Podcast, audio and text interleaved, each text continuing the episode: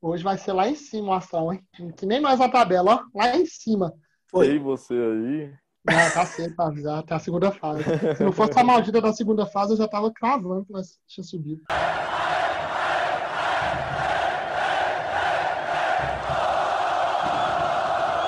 Salve, salve nação colorada! Está no ar o seu VilaCast, podcast para você que é apaixonado e fanático pelo Tigrão. No programa de hoje vamos comentar a vitória dentro de casa, jogando contra o time do Ferroviário, aquele 3 a 0 que sim, poderia ter sido uns 4, uns 5, uns 6 a 0 pelo que o time produziu. Para cumprir essa tarefa comigo hoje está aqui Luiz Fernando, o Bruno e convidado novo, gente. Vamos ver o que vocês vão achar desse cara. Tá com nós aqui também o Michel. Mas vamos às apresentações. Fala, Luiz. Boa noite, meu querido. Boa noite. Excelente noite, irmão. Que isso, um pós-jogo mais animado que eu tô. Um pós-jogo que eu acabei ganhando do Ferroviário. É a primeira vez que eu comemoro uma vitória em cima desse time carnicento. E uma vitória, a melhor atuação do Vila na Série C. Quem sabe? A gente vai debater isso. Mas para mim foi a melhor, já adiantando de antemão. Mas estamos bem, vamos embora elogiar esse time dos os Coringa do Bolívar, né, moleque? e aí, Bruno, tranquilo? Salve, salve. Nossa, o melhor jogo que eu assisti. Deixei até de jogar bola, porque o primeiro tempo me envolveu. Não fui jogar bola para ver os Coringa do Bolívar. Era para ter sido seis, dois do Alan, que o juiz anulou, e ainda dois do, do menino Enan, que errou feio. E aí, Michel? Tranquilo, mano? Tranquilo, tô aqui com a, com a língua queimada. Rodrigo Alves fez uma partida aceitável e eu não esperava nada pior ponta que a gente tem, porque o Lucas PP saiu, né? O PP foi embora, graças a Deus. Só notícia boa essa semana, meu irmão. Agora graças quem ocupa Deus. o cargo de pior ponta do time é o Rodrigo Alves. Não, vamos chegar lá ainda. A gente vai chegar lá, mas não é ele não. Não, não é, ah, não. É um, é, que entrou no segundo, não, não, um que entrou no segundo tempo aí, meu Deus, só me fez rir. Vulgo sabonete. Exatamente. Mas vamos partir para aquela setorização que a gente já está acostumado a fazer do time do Vila, para falar o que foi o time do Vila na partida de hoje, começando ali pelo sistema defensivo. Goleiro Fabrício foi um espectador do jogo, né? Fabrício, hoje eu quero saber qual plano de sócio ele pagou para assistir o jogo de dentro do gramado. Eu quero pagar esse plano aí também. Aliás, saudades. Saudades de quando eu podia ir na minha casa no Uba. Fabrício não tem muito o que falar dele, não, né? Ele nem trabalhou. Concordo. Para mim, mero espectador. É, seria mais fácil deixar ele na Dazão, mas ele tinha que bater o X de meta, né? Tinha que bater impedimento ali perto da área. Então, ele tinha que estar tá jogando. Mas o, Ferroviário prova que o 4 a 0 foi um acidente, né? Porque pouca agressão, é um time totalmente limitado, que vai sim até a última rodada brigando aí para essa vaguinha de acesso aí do Manaus, o Remo, o Paysandu. É os quatro times que vai brigar pelas outras duas vagas. E não agrediu a gente, né? E, e, o Fabrício não tem nem o que comentar dele hoje. Já vamos pular, porque ele nem uniforme. A roupeira tá até feliz. Igual o Luiz falou, o Ferroviário demonstrou que o 4x0 foi só um acidente de percurso, e foi, né? Todo mundo viu aquele jogo lá, que depois que o Vila tomou o gol, desandou tudo. Mas também os caras perderam o melhor jogador. Eles perderam o melhor jogador nesse primeiro turno aí. É o Rato, né? O Rato que saiu, eu acho.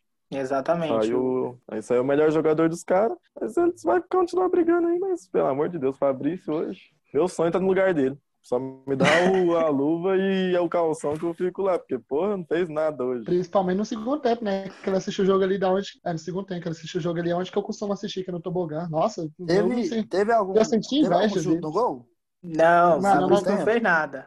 Nada, não fez nada. Ele não fez nada. Ele usou a luva só na bola alçada na área. Só, é, só, só na bola alçada na área. Ele deu uma escorregada lá no primeiro tempo, lá, a bola deu uma escorregada, eu fiquei meio assim. Vamos continuar então a nossa análise, né? Falando ali do nosso sistema defensivo, vamos para os nossos laterais. Celcinho na direita e Mário Henrique na esquerda. Primeiramente, aliás, a chegar em casa, ele vai tirar ali chave, moeda, carteira, celular do bolso e Siloé. Siloé que fez um grande jogo no primeiro turno. Nessa noite de hoje, ficou ali no bolso, pesando o meu lateral. O que, vocês têm a dizer dos nossos laterais? Começando ali pelo Celcinho na lateral direita. O Celcinho, graças a Deus, ele, não o comentarista falou hoje, chegou e tomou conta da titularidade. Cara, o Celcinho marcou o Siloé muito bem. Ele é bem ofensivamente. Deu uma pesquisada aqui na, na carreira do Celcinho aqui, do, do, do Siloé. Ele nunca jogou em time grande, mas eu tinha a impressão que eu tinha visto ele em algum time grande já. Ele jogou no Brasil de Pelotas em 16, jogou no Horizonte, de não sei onde, em 13. Mas ele é o único jogador que o time do Ferrinho tem que é mais incisivo. De resto, o time é super comum, super fraco, não teve problema nenhum na nossa defesa. Tanto na lateral direita com o Celcinho, quanto na lateral esquerda com o Mário Henrique. Eu acho limitadíssimo, limitadíssimo, assim, ao extremo. Mas ele nunca comprometeu. Comprometeu, vocês me lembram aí que eu não estou lembrando de um jogo que ele, ele comprometeu. É, o reserva dele também é o William Formiga, né? Então não tem muito, muita competição. E o Celcinho resolveu o nosso BO. Graças a Deus, porque o John Lennon não estava mais dando. O que você acha do Celcinho, Luizão? Mano, é, obrigado por fazer o trampo do nosso apresentador aí. Já aliviei ele um pouquinho. O Celcinho, ele acabou. Mano, não sei se eu tô enganado. Lógico que não precisava de muito para ser melhor que o John Lennon. Não precisa de muito. Ele é sim um bom jogador. Para a série C é sim acima da média. E ele entrando no time melhorou o rendimento do Mário Henrique, mano. Desde que ele estreou, eu não lembro de uma partida que eu vou falar mal do Mário Henrique. O Mário Henrique começou a chegar melhor no ataque, começou a defender melhor. Então, só assim, ele melhorou a nossa linha defensiva, que já era uma das melhores da Série C, agora já é a melhor, entendeu? Então, é sim um acerto dessa diretoria. É, e, e, nós estávamos bem servidos de lateral. Do meio para trás ali, eu estou ciente. Se a gente não perder ninguém, é o melhor da Série C e é muito difícil tirar nossa vaga por causa dessa linha defensiva que o Bolívar conseguiu montar. Acho que o grande mérito do Bolívar nesse time do Vila, né, na frente do time do Vila nessa Série C, é dar essa consistência defensiva, né? Ele foi um grande zagueiro ali na sua carreira de atleta e como treinador tem conseguido fazer isso se refletir dentro do campo no time que ele comanda, né? O do Vila muito bem defensivamente, tanto os seus laterais como a dupla de zaga, né? Já puxando o gancho que duplo de zaga o Vila encaixou, né? Tanto o Adalberto como o Rafael Donato, dois líderes ali em campo. E, cara, não tem o que dizer, né? Encaixou ali como luva os dois zagueiros. Torrou minha língua, graças a Deus, que eu era meio pé atrás com dois zagueiros experientes, mas não tem o que falar, né? Nossa dupla de zaga hoje é simplesmente a melhor dupla de zaga da Série C. Como dizia meu narrador, Torres Gêmeas, os maiores. Nossa, os caras foi muito bem hoje, os dois fez gol, né? Os caras, além de não tomar gol, os dois meteu o gol hoje. O gol do Aldalberto de sobra e o gol do Donato de cabeça. Golaço, inclusive, né? Gol de zagueiro é sempre golaço, porque o cara nunca faz gol. É, o quando dos lateral, o Celcinho, ele veio para encaixar, para deixar a zaga mais consistente, igual o Luiz falou mesmo. Se não perder, vai ser a melhor zaga do campeonato, não tem nem erro, porque além de ele apoiar bem no ataque, ele é muito bem atrás. Não é igual o Mário Henrique, que quando ele é bem no ataque, ele é mal na zaga. Então a nossa zaga está muito bem composta, não, no questão de zaga, eu não vejo. No, e no lance do gol ainda teve a bola travessão do Donato, né? No lance do gol do Alberto. Isso mesmo. Agora, o, a questão defensiva do nosso time é muito bem. A gente já esperava um time bem defensivamente, né? Isso aí era, é. era um dúvida que a gente não tinha, que o time ia ser um time bem defensivamente. Aí a gente conseguiu essa dupla de zaga aí que realmente é, tá surpreendendo todo mundo. A maioria da torcida não esperava que ela fosse tão boa. Eu não, não sei o que aconteceu com, com o Adalberto no final do jogo, se ele saiu por desgaste, contusão, porque ele estava amarelado. É, acho que ele estava amarelado e para poupar o cara, tem duas pedreiras na frente aí agora também. E o Simon que entrou no lugar dele agora já puxando pro, pro reserva, até hoje a gente não conseguiu ter a confiança nele que tem na dupla titular, né? Ele fica bem complicado, porque eu acho que o Adalberto já tem dois cartões, a gente tem dois jogos difíceis. Se o Adalberto chegar a ficar suspenso no próximo, já é um problema para a próxima rodada, pensando já no daqui duas rodadas. E é algo a se pensar, né? Que a gente comentou no VilaCast no episódio passado, justamente essa preocupação ali com a reposição, né? O Vila que vai voltar a jogar em casa contra o Remo e depois tem confronto direto com o Santa Cruz. Então seria ideal chegar no jogo contra o Santa fora de casa com o time completo, até para chegar lá e conseguir bater de frente, que consegue, ao meu ver, e voltar de lá também com a grande vitória, já que o Vila consegue jogar igual tanto dentro do Oba como fora de casa, né? Então acho que esse também é um dos grandes métodos do Bolívar, que não muda seu estilo de jogo adotado, mesmo jogando em Goiânia ou fora daqui. É, e a lista de pendurada aumentou, né? Porque tava o do agora o Dudu entrou, que ele tomou o segundo amarelo hoje. O Adalberto provavelmente está com dois também, novo. não sei. É, o Dudu entrou de novo.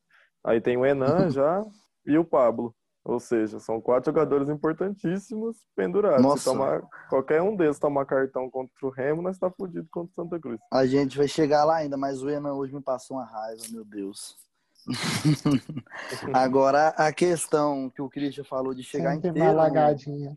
no, no jogo contra, contra o Santa, já é uma coisa assim, impensável pensar em poupar jogador que tiver suspenso.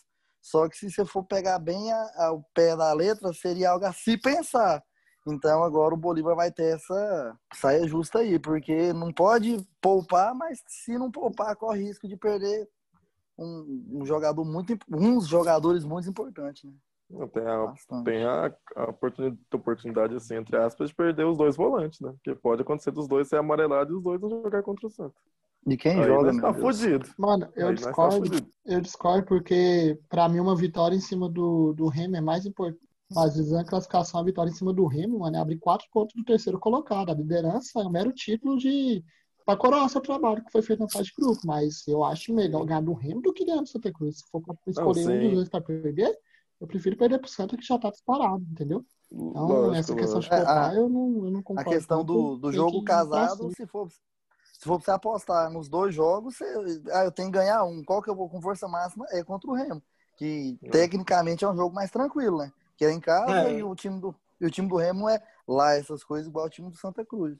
Pode falar. Não, per, não perder pro Santa Cruz pra mim já tá ótimo, só empatar tá bom.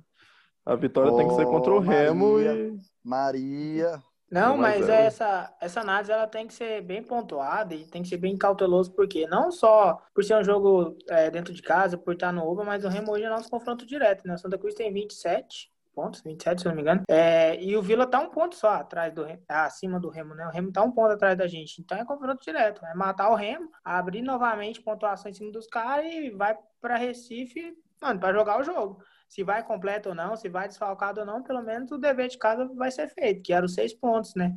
Que foi três hoje e, se Deus quiser, três pontos também contra o Remo. Sim. Eu não, não penso naquela questão de ah, jogo direto, o importante é pontuar, seja com empate ou seja com, com a vitória. Eu acho que você tem que ir para o jogo para ganhar e é por isso que o Vila está sendo bem sucedido.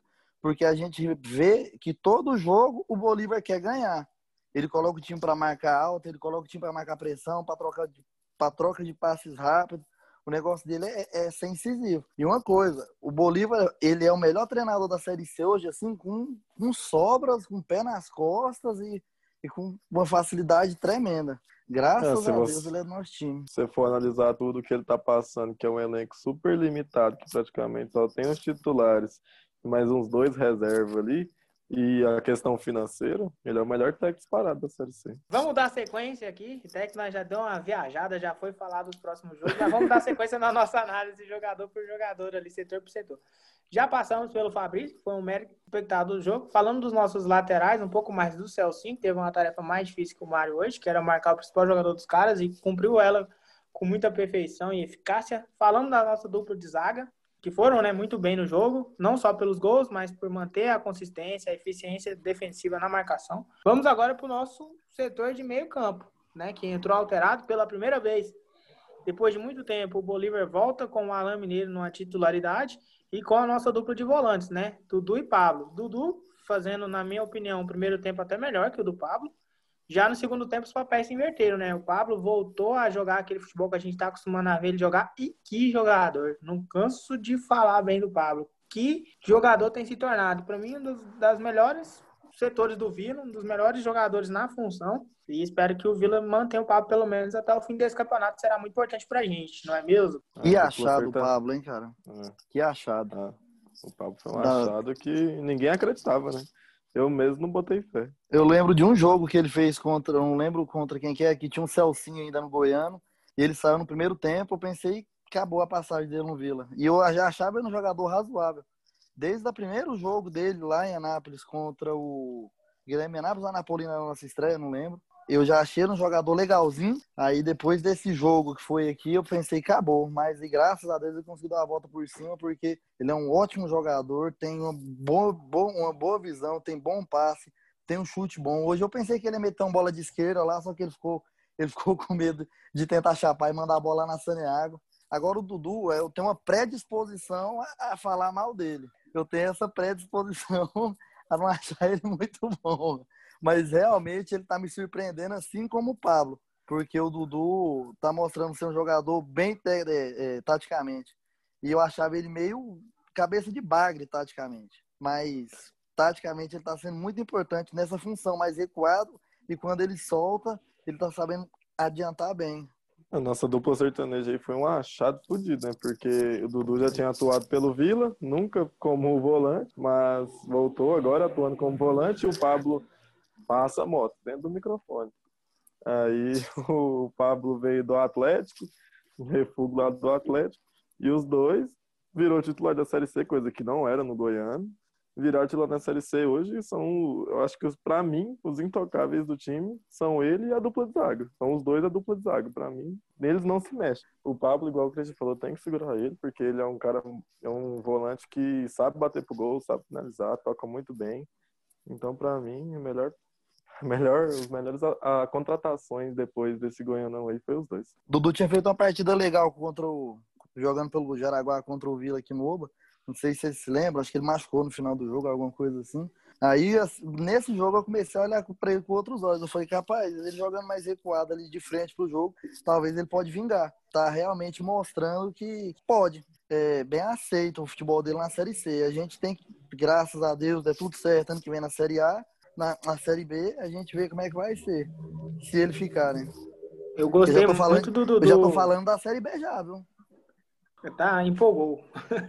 tô falando, eu falei muito do Dudu no primeiro tempo, porque a atuação dele foi, assim, pelo menos no primeiro tempo me agradou muito. É, se for pegar, assim, dois lances de exemplo, aquela bola que ele pega de frente para a área ali, que ele ameaça o chute, ele encaixa um passe ali de, de sinuca, deixa o Enan na cara do gol, até o Enan erra o, erra o gol, estava impedido, né? Não sei, porque a Tribuna da Azul também não mostra, né? Pra gente tirar as é. conclusões. Ah, mas deixa o Enan na cara do gol. o Enan faz. E outro lance que também me chamou muita atenção, muita atenção do Dudu no primeiro tempo, foi uma bola que ele gira do lado direito pro lado esquerdo, ele coloca no ponto futuro pro Mário Henrique cruzar. Essa bola, essa bola eu pirei. Essa bola eu pirei. O problema também. é que chegou no Mário Henrique aí morreu, né? É. Mas a, ele deu aquele, ele tentou tocar pro Alain Mineiro. É, aquele, Cara, aquele, aquele lance, eu tava lá na Twitch assistindo com os meninos. Os caras tudo falou, porra, que jogada do Dudu, ninguém acreditou. Até o narrador falou, jogada no ponto futuro pro Mário Henrique. Aí chegou no perto do Mário Henrique e morreu a jogada.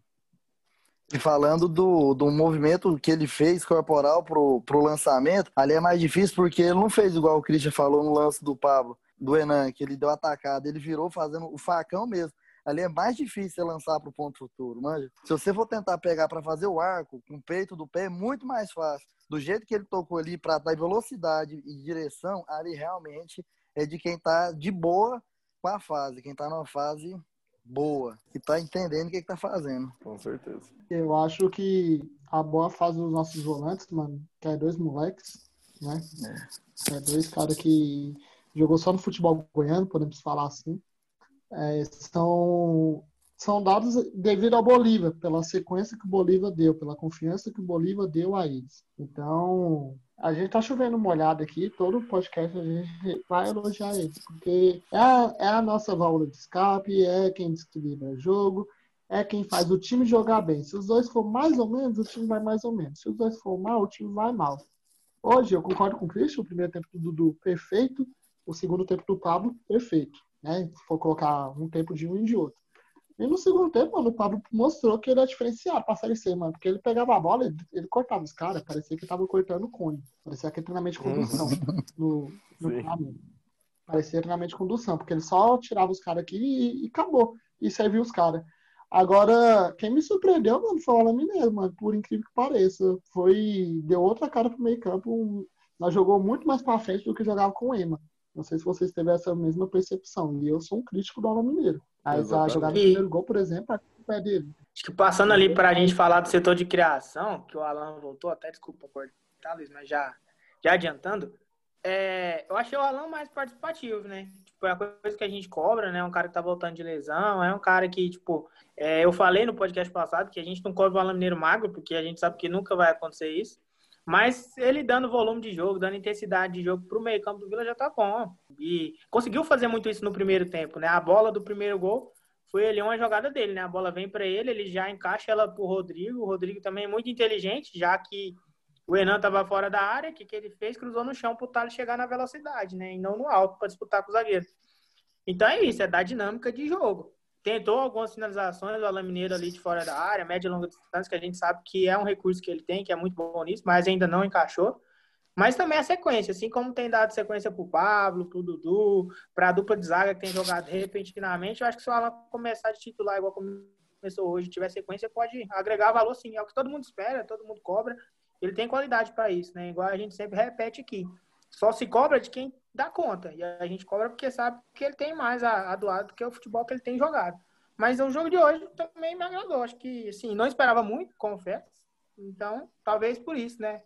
Coloquei minhas expectativas lá embaixo. Se fosse ruim, já estava esperando. Como foi bom, então fiquei feliz. Exatamente. Ele fez a jogada do primeiro gol e deu um passe em profundidade, coisa que o Emmanuel não é tão habitual fazer isso, dar um passe primeiro que deixa o cara na, em condição de servir ou finalizar. E o Alan, mano, ele fez as gols, querendo ou não. Foi, os dois foi anulado, um bem anulado e o outro mal anulado. Mas ele fez os gols, então ele participou. E o Bolívar fez uma coisa que eu tirei o chapéu pro Bolívar. O Alan Mineiro não bateu bola parada hoje. Nenhuma bola parada o Alan Mineiro bateu. Ele voltou Você vai bater falta voltou... só se for direta. Então isso me agradou muito. É, deixa eu só cortar também falar. Ele voltou tão baixo, tão pianinho, que o Dudu e o Pablo tava dando tanto, não sei se vocês repararam, mas o Dudu e o Pablo tava dando tanta bronca nele, mas tanta bronca nele, ele tava aceitando toda a escalada. Pra um cara que, tipo, ah, ele acha que é ídolo, né? Isso é bom, saca? Porque mostra Sim. que o cara quer adaptar o time. Então isso, isso me agrada. Pensando já em outra possibilidade aqui, falando da criação, é, o Estatuto de Futebol permite outras formações.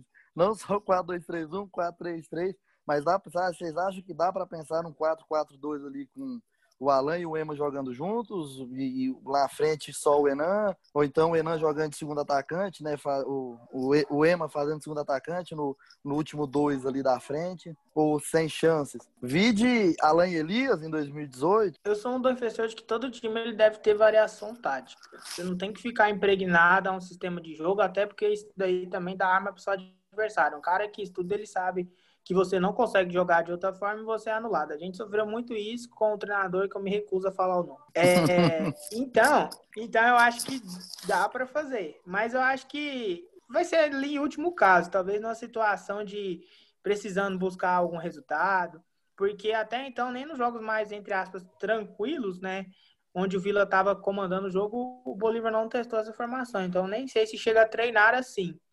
Mas eu acho que é outro caso para a gente poder observar. A gente comentou também aqui no VilaCast, são dois é, meio-campistas de características diferentes, né? O Alaneiro já é mais meio atacante, já finaliza mais, já é um cara que dá um pouco mais de dinâmica, velocidade para o jogo. O Emanuel já é aquele mais camisa 10, né? Com todo o respeito, aquele mais pifador, mais técnico, mais lento, um pouquinho. Eu até brinquei que me lembrava muito do Paulo Henrique Ganso jogar. A bola chega nele, aí é uma lentidão, mas que tem uma qualidade no passe. Então acho que poderia encaixar sim. Não sei se daria certo, mas não custa tentar. Na minha opinião, o Ema não é um camisa 10, assim, falar do que você está falando. Ele é mais um camisa 8. E também, você falando de time mais fraco, o Vila não joga com o primeiro volante, né?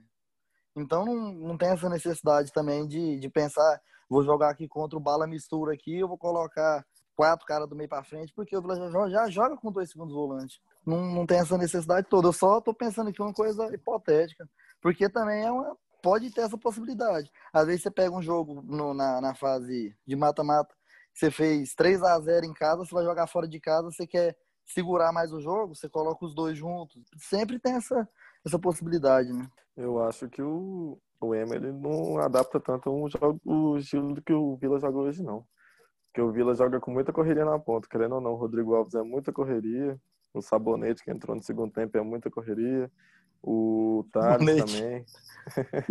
é muita correria. E eu gostei do Alan Mineiro, igual o Christian falou, não sei se porque eu tava com expectativa quase zero nele, mas eu gostei porque ele deu muita dinâmica no jogo. Toda hora ele recebia a bola, ele não prendia, ele não tentava, a não ser na lateral. Que ele já tem experiência do jogador, o cara é velho, sabe que na lateral se ficava uma falta, pode dar lance de gol. Mas quando ele pegava a bola no meio, ele já pegava, soltava no outro para dar um toque me voe mais rápido. Coisa que o Ema não faz. O Ema ele já pega, ele já volta pro zagueiro, ele volta para trás. Ele não dá conta de fazer o que o Mineiro faz. Ele não tem, ele também acho que ele não tem nem a qualidade técnica de passe que o Mineiro tem. Então eu gostei muito da volta do Mineiro de titular. Não sei se era birra dele de ser banco também, mas. Indo do FIFA pro PES, o Alan é o meio atacante, o Ema é o meio de ligação. É, é mais ou menos. O Alan, eu falei, é, acho que foi no grupo dos viajantes, que eu quero ver ele saindo dos 11 inicial, porque no banco ele vindo e não me agradava. É, então hoje sim ele saiu nos 11 inicial, ele fez a jogada do primeiro gol, ele que deu aquele passe que quebrou a linha defensiva do Ferroviário, então é sim parcela, o gol, o primeiro gol é parcela dele. Ele fez dois gols, um mal anulado, um bem anulado, então o Alan foi sim bem. Agora a questão dos dois jogar juntos, a gente debate isso, acho que desde o primeiro podcast, que nem tinha começado a Série C, que era uma uhum. questão de se pensar. Mas hoje, olhando a Série C assim, olhando nossos adversários, nosso estilo de jogo, mano, não, não, não encaixa, mano. É, é sim, não é obrigatório jogar no 4-3-3, mas os times eles jogam muito melhor no 4-3-3, entendeu? Por exemplo, hoje o Thales e o Rodrigo Alves, eu cansei de contar as bolas que eles chegavam para fechar o lateral. Se fosse Alan e. Emanuel, será que a gente teria essa cobertura? O narrador da Dazão falou que o Vila é um time que recompõe muito rápido, que é um time que tem a sobra. É, geralmente, quando o cara pega na bola, tem o lateral, o zagueiro e o atacante pela ponta marcando. Então, se a ah, gente tivesse os dois, teria isso. Então, é algo sim a se pensar, mas eu não acho que daria certo, entendeu? E detalhe que até o Alain Mineiro tava voltando. Tinha muito tempo que eu não via isso. Até o Alain Mineiro tava voltando para recuperar a bola na zaga hoje. As funções se inverteriam também, ô, ô Luiz. Pegando o gancho no que você falou aí, tipo assim, eu penso nessa possibilidade de mudar, mudar, mudança na formação, só que você também pode recuar ali o, o Ema para a função de, entre aspas, segundo volante, jogando um 4-1-4-1, sabe? Tô deixando ele um pouquinho mais na marcação. Mas é lógico que lateral, eu... Michel. Você prende muito seu lateral. Ai. Seu lateral não vai estar liberado de subir, entendeu? Eu, eu falei, é algo certo se pensar. Na minha opinião, jogador bom certo. tem que jogar, sabe? Pra é, mim, jogador bom tem que jogar. Mas acho que não daria certo, entendeu? Pela Série C. Acho que é, tá muito. Mesmo tá muito encaixado hoje. Eu acho que, igual é. eu falei, o Bolívar não acho mexeria hoje. É, igual no primeiro, no primeiro tempo ali, a marcação tá muito bem encaixadinha ali, balanceando muito rápido de um lado para o outro, onde a bola tava. Então, quando o treinador ele tem isso, ele dificilmente ele vai mexer taticamente, porque a gente sabe que quando uma peça entra, demora ali a adaptar. O próprio Celcinho, que é um baita lateral, quando ele entrou no lugar do John, né? O Vila tava sofrendo muito com bola aérea, bola parada, coisa que não sofria. Aí depois deu uma encaixadinha, questão de posicionamento, treinamentos também durante a semana. Mas volto a dizer, para mim variação tática é sempre importante na equipe, sempre que possível é bom fazer também. Até para você quebrar também a marcação do adversário para não ficar impregnado num único estilo de jogo somente.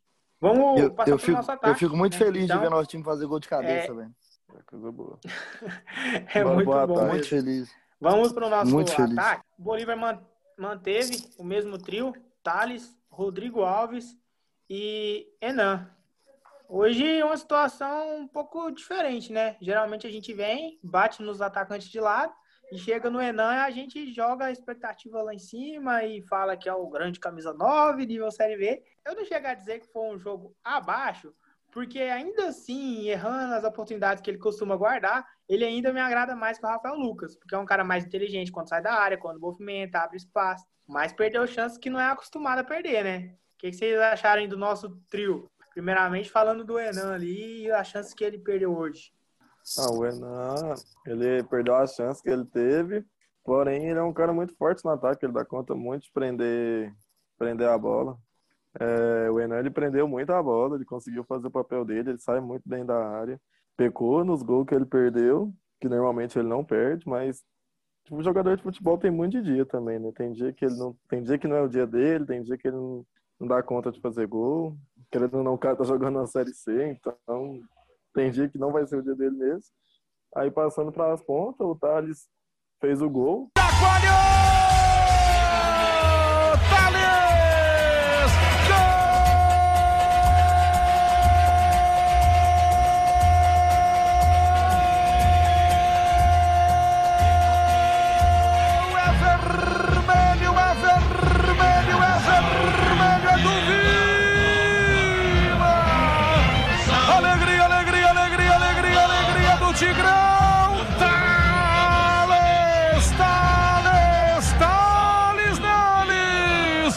acertou debaixo das pernas do goleiro. Não sei como ele conseguiu fazer essa proeza. O Rodrigo Alves também deu assistência, ajudou muito. foi muito bem no ataque. Acho que para mim foi o melhor atacante hoje, foi o Rodrigo Alves. Nunca pensei que diria isso, mas tá aí queimando minha língua para um caralho. Mas é isso, não, tem muito o que falar, velho. Se o Rodrigo Alves for melhor em campo, é...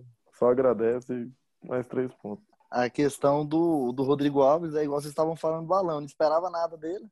E o que ele fez me surpreendeu e me deixou alegre, porque eu não esperava nada. Quando eu vi a escalação, eu falei, putz, esse cara de novo, velho. Aí ele conseguiu fazer alguma coisa. Agora o Thales fez o gol. Ele não passou disso. Parabéns para ele, muito obrigado. Mas disso também não passa. Eu tô uma birra de ponta que joga porque sabe marcar. Nossa, cara, porque para mim é o lateral que tem que marcar o ponto, e não o ponta marcar o lateral. E o Enan, se, se ele fizesse os gols que ele, que ele erra e começou a errar, porque ele também tem defeitos, porque ele é um centroavante hoje de Série C, ele seria um centroavante de Série A. Se ele errar, fizesse todos os gols e todas as jogadas que ele tenta, se ele acertasse, ele não estaria no Vila. Isso aí a gente tem que ter noção também. Ele tem os erros dele. Do mesmo jeito que a gente pensava que o Alan em 17, 18 era semideus, ele não é. Ele tem uns erros. Por isso que ele estava na, na Série B. Senão ele estaria na Série A. Assim, só usando o nosso ídolo recente de, de exemplo. É, tem que ser ídolo entre aspas, né? O, o, o, Rodrigo Alves, a questão foi essa. Eu não esperava absolutamente nada dele. Nada, nada, nada. E ele surpreendeu. Agora o Thales, eu já espero demais dele e tô começando a desistir. Não sei vocês, mas eu tô começando a desistir dele. É até pai falar isso no dia que o cara fez gol, né? Ele fez mas gol. O, impor... o importante é que hoje toca pisadinha, viu? Quando toca pisadinha, esse toquinho me judia. Eu lembro que ela pisa, pisa na minha vida. E quando toca pisadinha, esse toquinho me judia. Eu lembro que ela pisa, pisa na minha vida. A desgramada pisa. Ele fez gol, ele fez gol. Hoje tem pisadinha no Vila Cash. Mas falando do Thales, mano, eu sempre achei ele muito voluntarioso, saca? Eu sempre achei ele fazendo o meio, tipo, toda vez que o Alan caía pra ponta hoje, o Thales sabia cobrir o meio campo, saca? Ele sabe fazer ele sabe cobrir meus espaços. O problema é quando a bola chega no pé dele. O problema é só esse.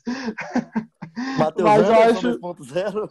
Não, o Matheus o problema é quando ele entrava em campo. De que ponta é titular, porque sabe, defender melhor do que o reserva. É coisa que o Bolívar tá fazendo isso, que a gente vai chegar lá, na, na parte do Kaique, que pra mim entrou hoje novamente bem, mas a gente vai chegar nesse, nesse ponto. Os pontos hoje, mano, não achei de todo ruim, não, mano. Já tem parte dos piores deles, mano. Tanto Realmente. do Taz quanto do Rodrigo Alves.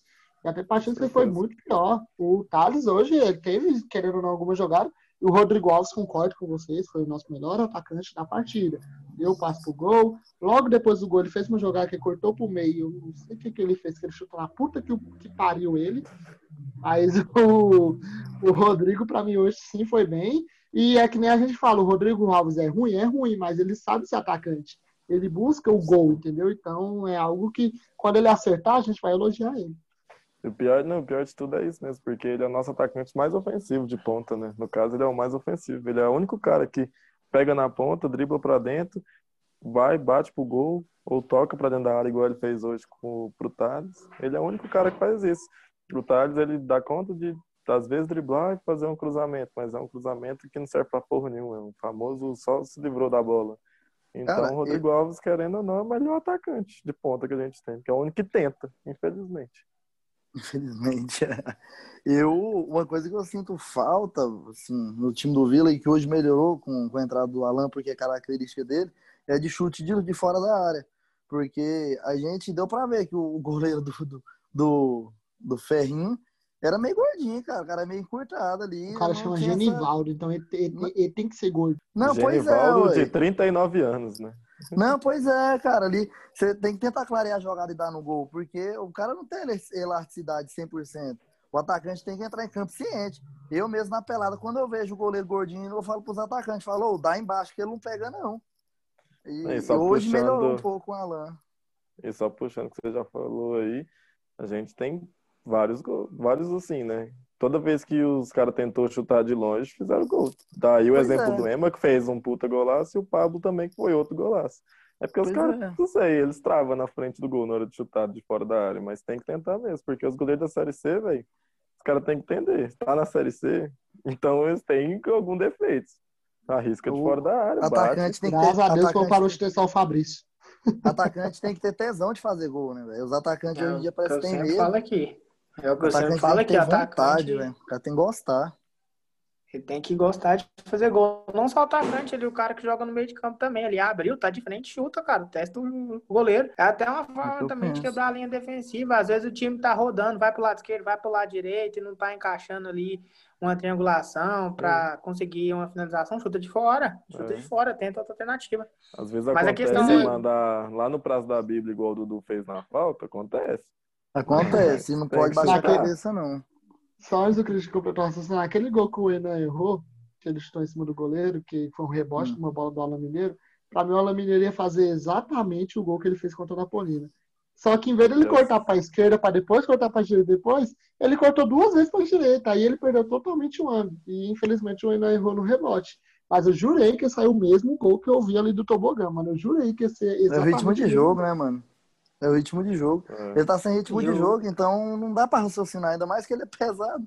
Mas o Genivaldo, 39 anos, gordo, foi bem pra caramba Genivaldo. nessa defesa aí do, do, do Enan, né? Que ele segurou. Nossa, Christian, não cabe na mesma frase, mano. Mas o Enan, o Enan Genivaldo foi mal foi pra bem, caralho velho. também na finalização, né, velho? Não, tipo, Era só virar o pé e Genivaldo bater nesse canto aqui. O Genivaldo acho que ele foi bateu bem, nele. Que frase é essa? Ué, foi uma Coloca defesa jo- difícil, foi no contrapé dele, ué, ele pegou, né? Todo Mas concorda que o Enan podia finalizar melhor? O Enan podia É, finalizar melhor? Concordo. É, mas não tira o mérito do cara, não, No Luiz. comentário do Michel, se o Enan faz os gols tudo aí, ele não tava no Vila, tava jogando Série B aí. E é, a gente tem que entender que o cara vai ter também aquele dia ruim, igual o Bruno falou. Tipo, o cara não vai guardar tudo, né? Eu, graças a Deus, que no dia que ele não guardou, os nossos dois zagueiros foram pra área e aproveitou. Pintou, o Adalberto atirou! Chacoalhou!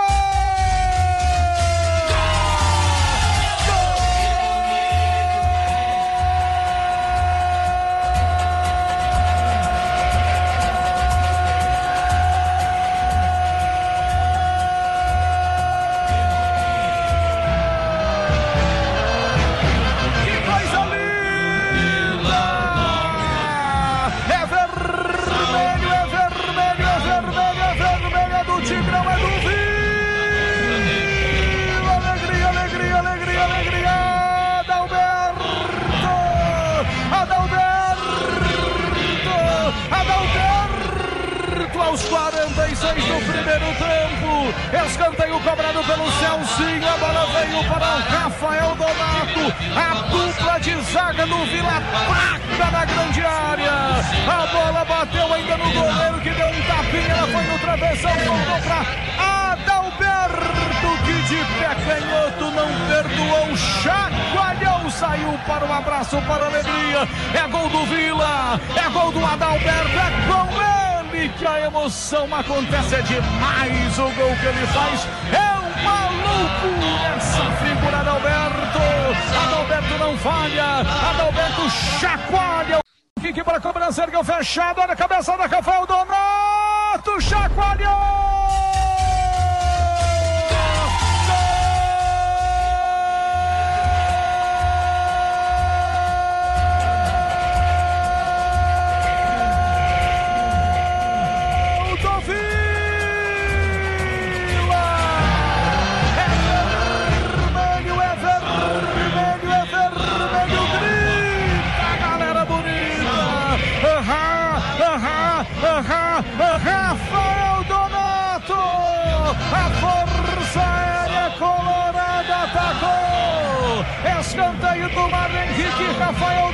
Já é grande, subiu, subiu com estilo, subiu com personalidade, subiu com autoridade, meteu a cabeça, estufou a rede, chacoalhou! Teve um, um atacante de lado, que é muito raro fazer gol no Vila, fez gol. Então é, é sequência. O Rodrigo Alves é o que a gente sempre fala aqui. Ele não é aquela sumidade, muito pelo contrário. Mas é um cara que ele tenta, que ele vai, que ele vai arrancando, vai trombando, e isso faz ele, ele ser diferente. Porque a gente está muito acostumado com o jogador de lado aqui que pega a bola, que toca para trás, ou então que vai na linha de fundo e se livra da bola, joga na área de qualquer jeito. E o Rodrigo tá tentando uma coisa diferente, que é pegar a bola e partir para cima do zagueiro. Isso aí na Série C vai fazer diferença, igual tem feito com o Kaique quando entra no segundo tempo. Uma coisa que, que a gente sabe também e que a gente tem que entender é que a torcida do Vila é acostumada com jogador ruim, mas jogador ruim tem vontade. Então, se você tem um ponto que faz alguma coisinha aqui e, acolá, a gente dá uma animada, porque realmente a gente é acostumado com jogador ruim. A torcida do Vila, no, no geral, é acostumado com jogador fraco. A gente já sofreu demais com ponta ruim, meu Deus do céu. Então você tem um ponto ali que consegue pedalar e chutar, o que a gente não, não vê muito na Série C, já é, já é alguma coisa, né? E a, a questão do, do que eu falei agora, Luiz, sobre eu tenho birra de, de atacante que joga porque sabe marcar e não sabe defender, só que a gente fala com espírito de, de torcedor mesmo, porque a gente sabe que na Série C é assim, cara. Até na Série A. Tem muito time grande que o ponta só joga porque, porque sabe marcar. Imagina na Série C aqui, mais nivelado para baixo. Tínhamos o melhor, né, Matheus, antes aí na Série Ah, não, velho, pelo amor de Deus, não desanima, não. Depois desse comentário. Não, rapidão. Antes, antes de tocar a musiquinha. Voltamos. Antes de tocar a musiquinha. Antes de tocar a musiquinha. Por favor. Estatuto do, quem cuida do estatuto do clube aí no Vila? Aposenta a camisa 7. Aposenta. Ninguém joga mais bem. Só quando o filho do Vando quiser jogar aqui. Aposenta. Ninguém joga bem com essa camisa. A 7 já jogou. não, não, não, Aposenta. Pedro Júnior usou a 7 ou não? Não, era a 9. Era Era a nove. 9. Pedro Júnior usou a 7 antes do, do Vando. Mas não tem ninguém usando a 7 hoje em dia, não. Tem. Então, Era o a- aproveita. Aproveita que ninguém tá usando e Ah, era o. Lucas. Era o Era o Lucas, Lucas, era o aposenta. Mano, a 7 a 20. Todo mundo vai concordar comigo. A 7 a 20, aposenta. Depois, A quando 20 eu a Maria passou aqui, a 20, a 20 tem que aposentar mais que a 7. Quem Não, que era o jogou bem com a Lucas? 20? Danilo. Danilo. Danilo. É. Eric. A Ave Maria. Meu Deus do céu. Danilo e Eric usou os últimos camisa 20. Aposenta. Nossa, meu Deus. O Qual que é a musiquinha Ronaldo. hoje? Toca os comerciais, pelo amor de Deus. Depois dessa. eu Não, depois dessa, a gente encerra o bloco 1 e fica aí com a nossa musiquinha. É o chega em brasa dá choque no seu sistema. Hoje eu te levo pra casa, se eu não me arrumar problema. Tu pediu pra eu te botar e eu boto com pressão. Então vai já se prepara na raba, toma tapa.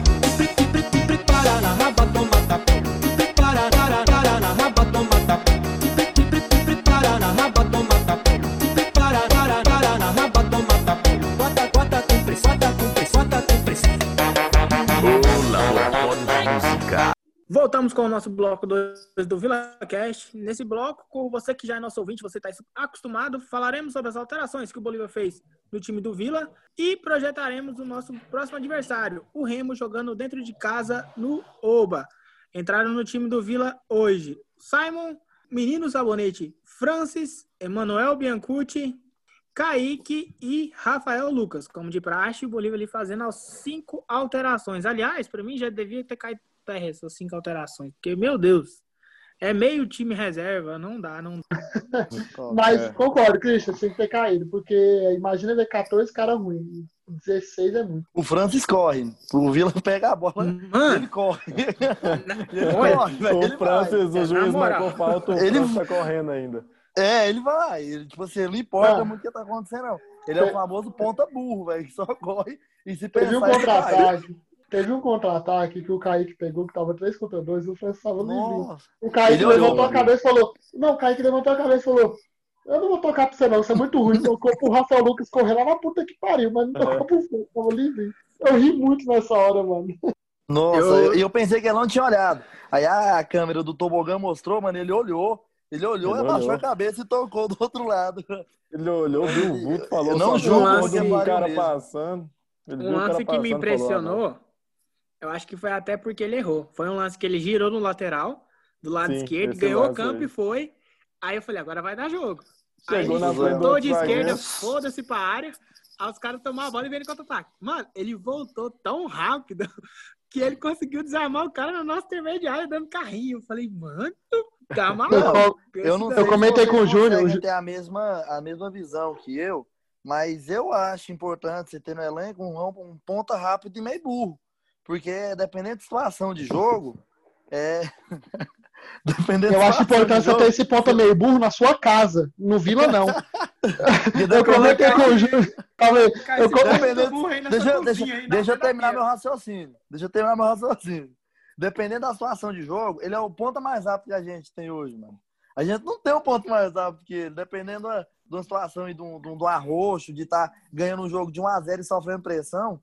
Você tem que deixar um negão daqui lá para dois zagueiros ficar preocupados com ele. Eu já pega esse um negão, um, Michel. Tinha, Você pega esse negão, Michel. Eu já tinha um ponta burro que era o PP. Aí mandaram embora. Não, contratou o Francis. Aí o Francis virou o ponta burro, velho. Não dá, não. Mas pelo menos o Francis é rápido, pô. O Lucas é, é. lento. Manda ele pegasse o sofá saindo correndo nas costas quando o bandido. oh, eu comentei com o Júnior aqui hoje, mano, que o Francis é o Lucas Silva depois da Cracolândia. É igualzinho, é a mesma coisa. O Vila é tão desgraçado que quando ele li se livra de um cara ruim, ele traz um cara mais ruim, só que ele é mais velho. Então, mano, não tem pra onde correr. Exato, velho. Pra correr tem, é só tocar no Francis. É, ué, ele corre, ele corre. É, ué, ele corre. Todo time tem que ter um velocista, velho. Mas, Mas o Lucas não era né? rápido, mano. O Lucas não era é rápido. É impossível. Véio. É impossível não comentar sobre o Francis hoje. O que ele fez entrando, meu Deus. Eu não tô defendendo o Francis, longe de mim. Eu não tô defendendo. Tá defendendo mas... eu, né? Você tá defendendo eu, né? Defende eu. Eu não tô defendendo. Mas eu tô falando que é uma característica. Você tem que analisar mano, a característica de cada jogador, velho. Ele é um ponta de lança, velho. Ele corre. Meu filho, analise características de cada jogador. O Francis não é jogador nem no Vila, nem no Goianese. Ele é muito ruim. Ele é horroroso. Ele tem, ele tem quantos anos? Mano, ele, ele deve ter. O cara ele tem 40 anos, 30. mano. Ele deve ter uns 30 já, velho. Mano, não, não, mano. Não, não chega. Dá, não dá. Não chega dá, chega de falar do sabonete. Vamos, é, vamos falar de jogador. Vamos falar de jogador, né, Cristian? Vamos é. pro outro lado. Entrou Rafael o Kaique. Hoje o, o Bolívar fez o que eu pedi. Continue assim, por favor. O Kaique não pode ser a última substituição do Vila. Tá, beleza. Hoje não foi aquela coisa toda, mas ainda assim é um cara que quando chega com a bola no pé, você vê que tem uma noção do que que tá fazendo. É um cara que busca um drible de mais velocidade, que tenta finalização, que puxa bem o contra-ataque. Né? E... Ele então, assim, lá e bateu pro gol. Tem uma, uma certa criação de jogo muito melhor do que os outros reservas que entram, né? O que, que vocês acham aí do Kaique? É um cara que pode sim contribuir durante o restante do campeonato? No meu time ideal ele seria titular, só que a questão é que ele, ele disputaria vaga ali com o Thales, que a gente já deu para entender que o Bolívar tem uma, uma afeição maior por ele. Porque a gente não viu ele jogando de ponta direita, ou se viu, não lembro. Então a briga dele seria com o Thales na ponta esquerda. Aí fica mais complicado por essa questão de que ele compõe melhor linha, ele marca o ponta que fecha a linha, fecha espaço, marca lateral mas bola por bola, no meu time ideal hoje ele seria o nosso escape facilmente. Eu acho ele um jogador bem taticamente, tecnicamente. Taticamente nem tanto, porque ele é muito novo. Agora, tecnicamente, eu acho ele dos nossos pontas o mais com a técnica mais aguçada. não sei o que, que os companheiros aí acham. É, ele, a gente sempre falou aqui que os únicos reservam que entram e fazem alguma coisa é ele e o Rafael Lucas. O Rafael Lucas entrou duas vezes, fez gol duas vezes durante o campeonato, né? Que ele entrou e fez gol. E o, e o Kaique, no primeiro jogo que ele entrou, ele já sofreu pênalti, ele sempre vai pra cima. É um cara que eu acho que ele não tem capacidade ainda de jogar o. De começar jogando. Eu acho que ele começaria, ele eu acho que ele sumiria do jogo, acho que ele apagaria. Porque ele entra no segundo tempo, ele já pega os caras cansados, ele abusa da, da viu, né, técnica dele. É, tem essa também. Mas ele abusa da técnica nos caras cansados também. Mas eu acho que ele dava conta também de jogar no primeiro tempo. Mas para mim ele é o melhor reserva que a gente tem, absoluto. Eu concordo com o Bruno. Último ponto. Eu concordo com o Bruno que de 11 eu acho que não começaria bem. Para mim é um trabalho vindo acima do Bolívar, saca? É sobre o Kaique, porque ele é a nossa principal promessa. Tem o Pablo, tem o Dudu e tem o Kaique. Tirando o quadro do Dudu, que é a sumidade, tem o Kaique. A gente pode pegar o exemplo novamente do nosso último camisa 20 que jogou aqui, ano passado, o Eric a gente queimou ele, mano. Ele jogou, ele entrou contra a jogou bem a Copa São Paulo, entrou bem contra a Aparecidense e já virou titular no clássico contra o Goiás. E acabou queimando aquele jogo contra o Goiás, acabou queimando ele por causa dessa bola que o Christian bate na tecla. O atacante tem que gostar de gol. E o Kaique, eu acho que o Bolívar tá trabalhando muito bem. Ele tá lapidando uma joia que a gente tem é. na base. Isso, o Bolívar já falou, né? Que ele não é titular por causa da questão tática, que não recompõe tão bem quanto o Tags, quanto o Rodrigo Alves, quanto o Lucas Silva recompunha, que o Lucas Silva já vazou. Ele é sim um jogador de segundo tempo, ele é moleque ainda, ele vai ter a oportunidade de titular. Eu acho que assim que o Bolívar garantir a classificação do Vila, que está perto, vai ser o momento que vai começar a usar Bambu, vai começar a usar o Kaique, o próprio Jussim, o Emanuel com o Alan Mineiro. Então, acho que ele quer logo é, garantir essa classificação para ter esses testes, para chegar no quadrangular final muito bem. Se vocês pegar o primeiro podcast, eu falei isso. E quanto mais rápido a gente classificar, melhor para a gente chegar no quadrangular. Então, para mim, sim, está sendo bom trabalho com o Kaique. E hoje, finalmente, ele foi o primeiro a entrar. É algo que me agrada muito. Já é uma, já é uma minutagem maior para ele do que ele vinha tendo, entendeu? Então, é um trabalho de evolução que vai pouco a pouco. Eu entendo o posicionamento dos, dos colegas, mas eu, eu não concordo, porque eu sei que o Kaique não é um vando, mas tem que jogar para a gente ver como é que vai acontecer. Porque dá para ter noção de que ele é um bom jogador, e jogador bom tem que jogar. Eu acho que sobre o Kaique, ele vai ter essa oportunidade sim, de ser titular, principalmente agora. Como o Lucas saiu, né, não faz mais parte da equipe, o Kaique ele virou ali a primeira opção de atacante de lado. Então, no jogo que o, o Thales Debrecht ou o próprio Rodrigo Alves, aí o Kaique vai iniciar jogando. Aí é onde a gente vai poder ter ali a oportunidade de ver o Kaique. E para ver se ele tem condição de, de ser titular, se vai sentir a partida, ou se é mais aquela, aquela joia da base que vai ainda ser continuada, lapidada, entrando mais no segundo tempo. Mas é um moleque de qualidade, eu vou te falar, é uma, uma peça muito importante do elenco do Vila hoje. Para mim, é a melhor ali do banco de reserva, sem dúvida. Também foram alterações do Bolívar. A entrada ali do Simon, a gente até comentou isso falando do lado do Alberto ali no segundo tempo. Acho que ele foi mais para preservar o nosso titular e capitão, né? Que já estava ali cansado, tinha tomado amarelo. Então, eu acho que foi mais ali só para preservar. Até que, tipo, a marca entra para tirar ele, não sei se vocês perceberam. Ele não sai de marca, ele vai sair em pé para voltar e quando ele vê, ele é substituído. Então, ele deve ter ficado pistola é um ponto que me preocupa, que eu acho que a gente não tem reposição à altura, por já ter visto o Simon jogar desde o início, né, ao contrário do Kaique, e não ter ido tão bem, então me preocupa muito com a fase final, com uma segunda fase aí. É, e também entrou no Vila como alteração, o que o Bolívar já costuma fazer, né? Não fez no último jogo por ocasião do Rafa Lucas estar suspenso, mas entrou o Rafa Lucas no lugar do Enan. Aí para mim já muda muito, né? Bastante característica de jogo e também qualidade na aproveitamento da chance. E entrou mal, viu? Nossa eu não senhora. assisti o jogo do, dos aspirantes. Como é que foi o Darley no, nos aspirantes? Você pode perguntar de qualquer peça, Michel. É o time do Emerson Maria. É um time que defende muito bem, mas ataca muito mal. Então é exatamente isso. E o Danley, o Danley, tanto o Danley quanto o Luizão foi absoluto. Eles e o Éder foi o que me agradou naquele jogo contra o Juventude, foi o pior jogo que eu vi na minha vida. É, tem o, tem o Luizão também, que a gente quase não lembra dele, que é cria nossa. A gente viu ele fazer 80 minutos aí de, um, de uma semifinal de Goiânia e talvez seria uma peça legal, né? A gente quase não, não tá nem ouvindo falar dele.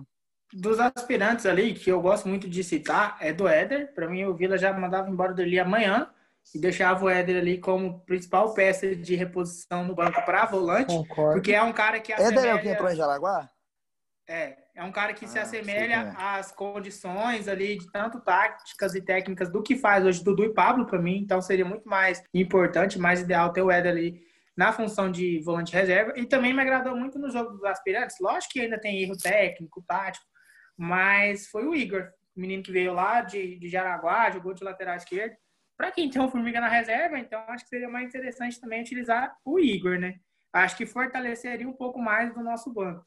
Mas aí é com a comissão, acho que ele também não vai mexer muito, até porque futebol a gente sabe que é um ambiente ali muito malicioso. Jogador de futebol é a pior raça. Então, se você tá com o grupo fechadinho, os caras tá bem, você vai e mexe ali no grupo, tira às vezes um cara que é experiente ali, aí vira bagunça. Então, isso aí é coisa para diretoria, para o Jorge Bravo, para Wagner Bueno fazer a própria gestão para não perder o grupo, né? Já que tem essa questão é, importante, também preocupante dos salários, né? Que a galera tá dando suor aí para poder manter o salário dos caras em dia. Então, quanto mais você tiver um grupo nas mãos. Entrou mal hoje, porque geralmente ele entra bem fazendo gol e hoje o jogo já estava definido quando ele entrou. Teve. Então... Teve uma jogada do Rafael que até me chamou a atenção. Acho que foi. Eu não lembro se o Alan estava em campo ou se foi o Emanuel. Acho que foi o Ema mesmo. Deu o passe para ele em profundidade, ah. para ele poder sair cara a cara com o goleiro. Eu não sei o que, que ele apronta, que ele corre mais do que a bola. Só que Não, quando ele a bola volta, bateu no buraco e parou. Quando, quando ele volta, né, a marcação, ele já percebe que o goleiro tinha saído. Ele até tenta fazer o gol, que se faz o gol, seria um golaço. Então, pelo menos essa visão ele teve. E teve uma outra oportunidade também, que foi um chute dele de fora da área, que ele tentou chapar, que ali o, acho que foi o Manuel, passou do lado esquerdo também rápido. Se ele faz o que o Dudu faz, fez no primeiro tempo, né, que finge o chute e dá o passe, o Ema saía na cara do gol. Mas ele eu nem julgo, não, é centroavante, tem que gostar de gol, tem que finalizar é. mesmo, e é isso, passa a É verdade, agora o, o Simon a gente já tinha falado no começo e no final agora eu bater na tecla de novo, porque até hoje não passou confiança nenhuma. Por isso que eu já perguntei do Danley, porque eu não vi o jogo dos aspirantes, então já seria um caso a se pensar, né? Mas na hierarquia que a gente sabe que acontece, ainda mais que o nosso treinador é um ex-zagueiro, ele entende bem como é que é a hierarquia ali da zaga, é, se acontecer alguma coisa com, com a nossa dupla titular, vamos de Simon, seja que Deus quiser. Torcer para ele estar no dia bom. No, no mais, é, o jogo foi isso, né? Que a gente conseguiu comentar, falar peça por peça, as alterações. Vamos projetar, então, a próxima partida, né? Contra o Remo, dentro de casa, volta a pontuar, para mim, confronto direto.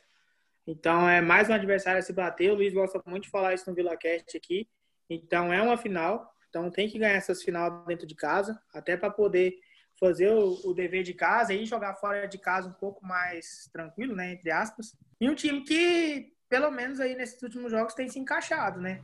É, com certeza deve ter melhorado bastante, né, o seu aproveitamento, o seu estilo de jogo, né? Porque o Remo que jogou contra o Vila para mim lá no Mangueirão, em Belém, não me agradou muito, até achei que não fosse chegar, mas é um time que entrou no G4 e não saiu mais, né? Muito pelo contrário, tem brigado com a gente pela segunda colocação.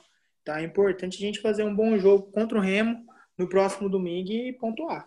O Remo ele melhorou bastante depois daquele jogo contra o Vila, porque aquele jogo contra o Vila lá foi bem feio na, na... lá no, no estádio. Jogo para ter ganhado nós, né? Jogo era jogo é. para ter ganhado, mas eu, eu não acho que eu não tenho muito medo, não, cara. Falar a verdade, na Série C, assim, o único time que eu tô tendo mais medo é o Santa Cruz. De resto, nem do grupo B eu tô tendo tanto medo assim. É só o Santa Cruz mesmo. O Vila Antes tem totalmente do... chance de ganhar. E é isso. Antes do campeonato começar, o time que eu pensei que ia brigar com a gente lá em cima seria o Manaus. Tá mostrando que não é. E falando do Remo, eu dei uma olhada no elenco deles aqui. Eles têm o Salatiel Júnior, cara, eu nem lembrava. O Salatiel tá lá, jogou no Náutico ano passado. Joga no centroavante, fazedor de gols. Não sei se vocês sabem quem é ele, mas ele tá lá. É a gente não sabe quem é ele, a gente não faz é, ideia de quem é ele. Se não falar quem é ele. Pô, cara, Salatiel ah, tá, jogou Salatiel. ano Salatiel Júnior jogou ano passado no. Quando eu vi ele aqui, eu até achei estranho. Jogou no Sampaio Correia, Caldense. É um jogador interessante, tá lá. Não sei como é que tá. Fala o time que jogou de novo, Michel, rapidão. Fala Remo. rapidão o time que jogou de novo. Tá no Remo, Náutico, Sampaio, Caldense. E no craque. Oh, nossa, que currículo, que currículo. Não, cara. Não, não, não, não. Ué. Não, mas eu entendo que se, se você é, fala que a for para a divisão, para divisão inferior, eu também concordo, mas o currículo não é de botar medo de ninguém. Não, realmente. Mas eu vi ele jogando ano passado, ele faz gol. É, para quem tinha Zé Carlos com 200 que ele ter trocado por um cara que tem feito gol, então é Toda mudança é válida. Eu comentei com o Christian, mano. Foi contra quem que começou a sequência que eu falei que era seis finais, isso? Foi contra a Jacuipense, né? Contra a Jacuipense, fora de casa. Isso, que eu falei que era seis finais. Felizmente a gente tá saindo bem dessas seis finais, a gente não perdeu nenhuma, ganhou a maioria. Nove jogos invictos, com... né? Graças a Deus. Só empatou com o Paysandu, né? Nesses, desses quatro últimos jogos, só empatou com o Paysandu e foi três vitórias, sendo duas goleadas. Então é algo de se valorizar. É, a gente agora tem o Remo, que para mim é suma importância ganhar para carimbar uma vaga, porque abre quatro pontos do terceiro colocado. Isso não é para qualquer time, é time que vai chegar para subir. Então, abrir quatro pontos, a gente vai lá para Recife, mano. Tipo, vamos brigar lá para ficar um ponto do Santa Cruz, porque o Santa Cruz vai ganhar no Imperatriz, né? Imperatriz, infelizmente, é um saco de pancada. Então, nós vai para lá, vai a quatro pontos de se ganhar do Remo. Continua os quatro pontos que o Santa Cruz tem de nós Aí a gente vai para lá disputar a liderança sem se preocupar. Se perder, não perde a vice-liderança. Então é algo de se pensar assim. E a nossa reta final, para mim, é, é, favorece muito a gente. A gente a brigar por rebaixamento. Então, a gente tem que ganhar do Remo. Depois que ganhar no Remo, vai para Recife para ver se vai brigar pela liderança ou não. Não brigou pela liderança, a reta final, tenho certeza que a gente garante a classificação. É, para não passar batida aqui, o meu aviso sobre o Salatiel, em 2018, pelo Sampaio, ele fez em 19 jogos, 8 gols na Série C. Por isso que eu tô falando, que é um cara que eu sei que faz gol. Só pra, pra deixar registrado aqui números. Eu não discordo que ele faz gol, só, eu, só, eu só acho que você preocupar com ele, mano. Não, Remo tem o Eduardo Ramos, fala do Eduardo Ramos. Me nego. Nossa senhora. E voltar pro estádio, pro Oba, assim como todos nós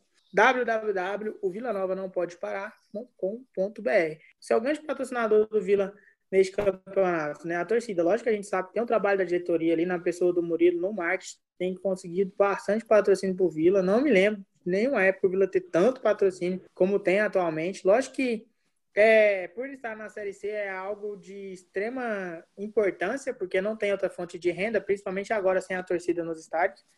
Mas, cara, o que o time tem jogado dentro de campo, é, os resultados, né, o, o que o time tem feito, o trabalho da comissão ali na pessoa do Bolívar, né, os outros auxiliares e assistentes, merece nosso apoio, né? Já que a gente não está podendo ir para o estádio, vamos dar um jeito de ajudar, dar um jeito de ter mais uma renda aí para o Vila, que a gente sabe que o grande adversário do Vila nessa Série C pode ser ele mesmo ali. A partir do momento que às vezes faltar um pouco de grana, ou atrasar ali um salário, às vezes as coisas podem desandar. Então, vamos dar ênfase nisso daí para a gente poder, com certeza, aí continuar né, nos, nos, trilhos corretos e caminhando aí do jeito que a gente está caminhando. O Christian até roubou um pouquinho meu trampo, eu ia falar exatamente isso, tá, Christian? Do, no momento merchan, eu ia falar do Vila Nova pode parar, desse jeito que você falou, a, a sintonia tá top aqui no Vila Cash. É, mas é algo que o Hugo salientou hoje, mano, no, nas redes sociais dele, no Twitter principalmente. O Brasil, assim, eu, eu sou totalmente contra a, a, flexibilização mais do que já está tendo. Eu sou totalmente contra. Mas o Brasil já está tendo isso. É boate aberta, agora está liberando cinema em altas cidades, está liberando o caralho a quatro. boate agora em Goiânia. E está liberando boate. Então, mano, assim, mano, libera o estádio. Tipo assim, por mais que tenha gente que tenha medo, é, vai quem quer, saca? Eu, eu não vou ser hipócrita. Se abre o estádio, eu vou pro estádio. Eu sou um dos caras que vai pro estádio. Eu Iremos. sou esse, desses caras. Mas, mano, é difícil, porque, ah, beleza, show sertanejo, acabou de voltar com a Nair Maraíza, mano. Acabou de fazer um show aí que o espaço era pra oito pessoas, saca? Você podia ficar oito pessoas no espaço. Só que, beleza, essas oito pessoas vai estar bebendo espaço. E o banheiro? É, é só o preço. Eu tenho certeza que não, entendeu? Então, o Brasil tá indo em contramão do que o mundo todo tá indo. Mas é algo a dispensar de liberar, mano. Porque time de Série A, até a Série B, mais ou menos, metade do time da Série B tem condição de se manter sem a renda de público. Mas time de Série C, eu tenho certeza nenhum tem condição, mano. Nenhum. Você pode listar aí Série C Série D. Não tem condição. Então o time sim tá fazendo milagre. O Imperatriz aceitou o rebaixamento, mas tá brigando para não ter WO. Porque não tem renda. A empresa rompeu lá eles não têm renda de torcida. E, e, a gente sabe que o povo maranhense é um povo muito, mas muito apaixonado por futebol, que eu tenho certeza que abraçaria o time, entendeu? E é a coisa que a torcida do Vila fazeria também. Então é esse alerta aí, porque podia sim liberar, saca? A Já questão que tá de. Tudo, podia liberar. A questão de, de abrir portões aí, a gente já tem que discutir para discussão política. Porque na Argentina teve o maior lockdown do mundo e lá tá com o mesmo número de de infectados do que em São Paulo, que é proporcional né, à, à população que está mais liberal, entre aspas. Então, a gente não sabe como é que funciona, não tem uma ciência exata. É, não sabe como é que é, como é que acontece, por que, que acontece. A gente só vai vendo os dados do que vai pegando e vai entendendo, tentando entender o que acontece.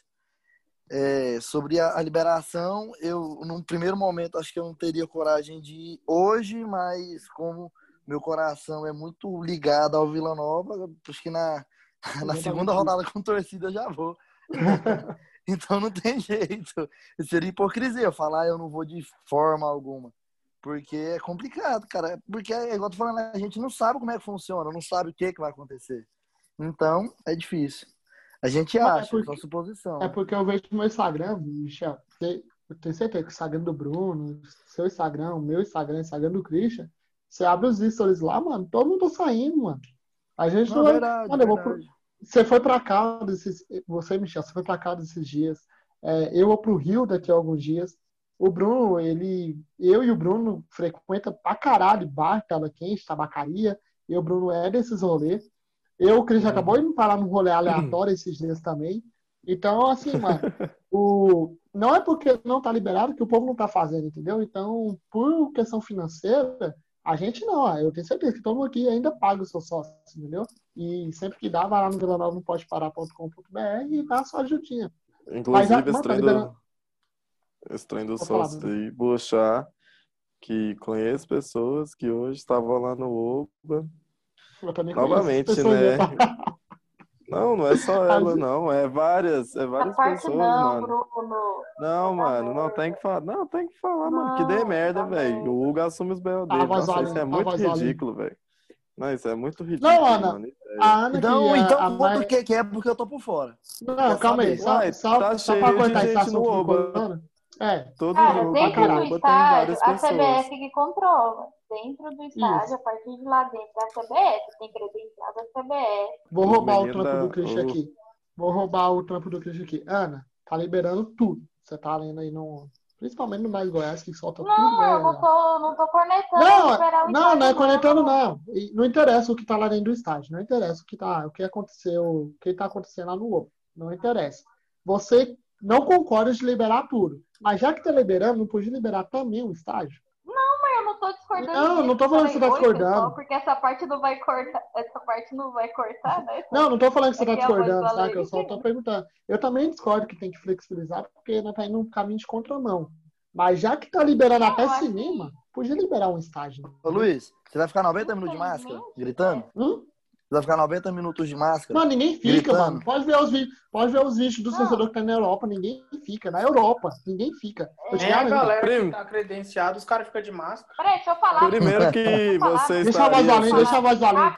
Deixa a voz além não tem como ser coerente, não tem como não ser hipócrita e eu odeio ser hipócrita. Então eu realmente não sei o que é certo, o que não é certo. Eu acho é que realmente o futebol está saindo prejudicado nisso. É, tá, tá liberando o caralho a quatro, ninguém tá respeitando nada. E não sei, talvez para algo para inglês ver, tá, os estádios estão fechados. Então eu entendo o Hugo na cobrança dele, por isso essa parte eu não critico.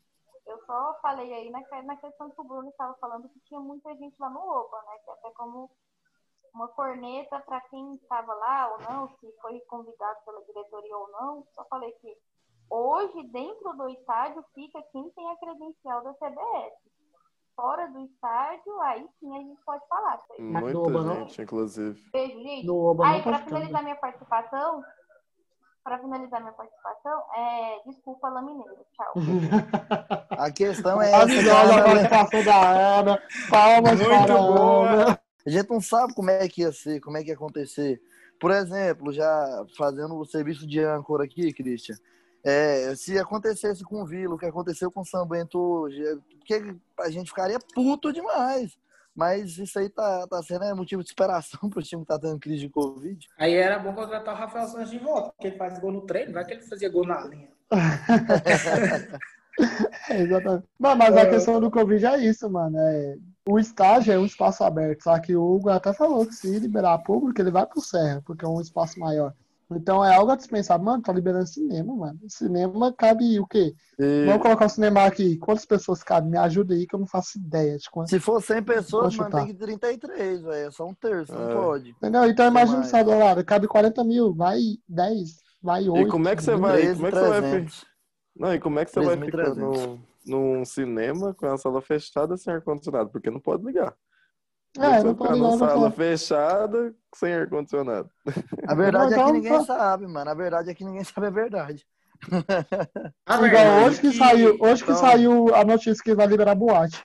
Mas quem, é, quem é. frequenta esses três sabe que tá liberado, ó, mano. Há muito tempo. Ó, tem tabacaria aberto, mano. Tabacaria. A verdade. Bora encerrar aí que já passou. Exatamente. Já Muito bom. Muito obrigado.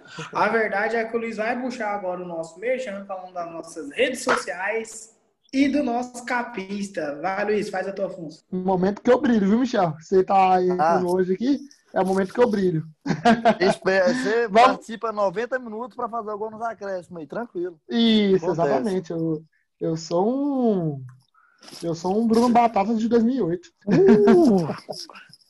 Mas vamos lá, gente. É, sigam a gente nas redes sociais. É, todo mundo que tá aparecendo aqui na capa do podcast, que eu postei essa porra aqui no Instagram. Então, todo mundo que você sabe na capa, sigam, tá? Essas pessoas aí, vocês sigam. Se quiser xingar alguém, esse é o arroba pra você xingar. Se quiser elogiar, não vem não, que não tá de saco cheio de cu doce. Mas também sigam o menino que faz a arte, que é o MD Underline Design. Inclusive, Vila Nova FC, as artes já tá ultrapassada, pode buscar o menino que ele faz uma arte para você e você só posta, tá? É, e sigam o, principal, que é, que é o projeto, né? Que é o VilaCast. No Instagram é arroba, underline Vila, é, VilaCast. E no Twitter, Vila apenas. Então é só seguir lá, que a gente vai movimentar, a gente está devendo sim, mas o projeto que a gente tinha, né, Christian, que era de abrir um pré-jogo, o Vila acabou meio que fazendo na nossa frente. Mas a gente vai é. aumentar mais um pouquinho sim, que a gente está devendo.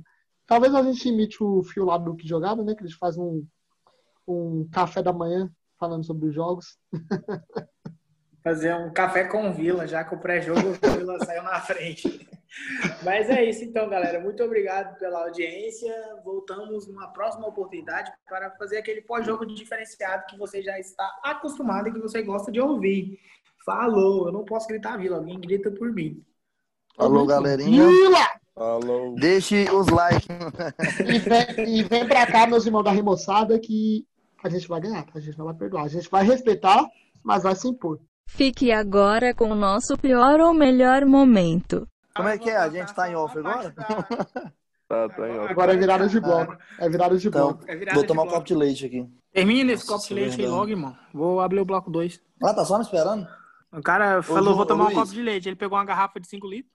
Ô, Luiz, deixa eu te falar. É Caralho, tem meia hora que o Michel falou que ia tomar um copo de leite.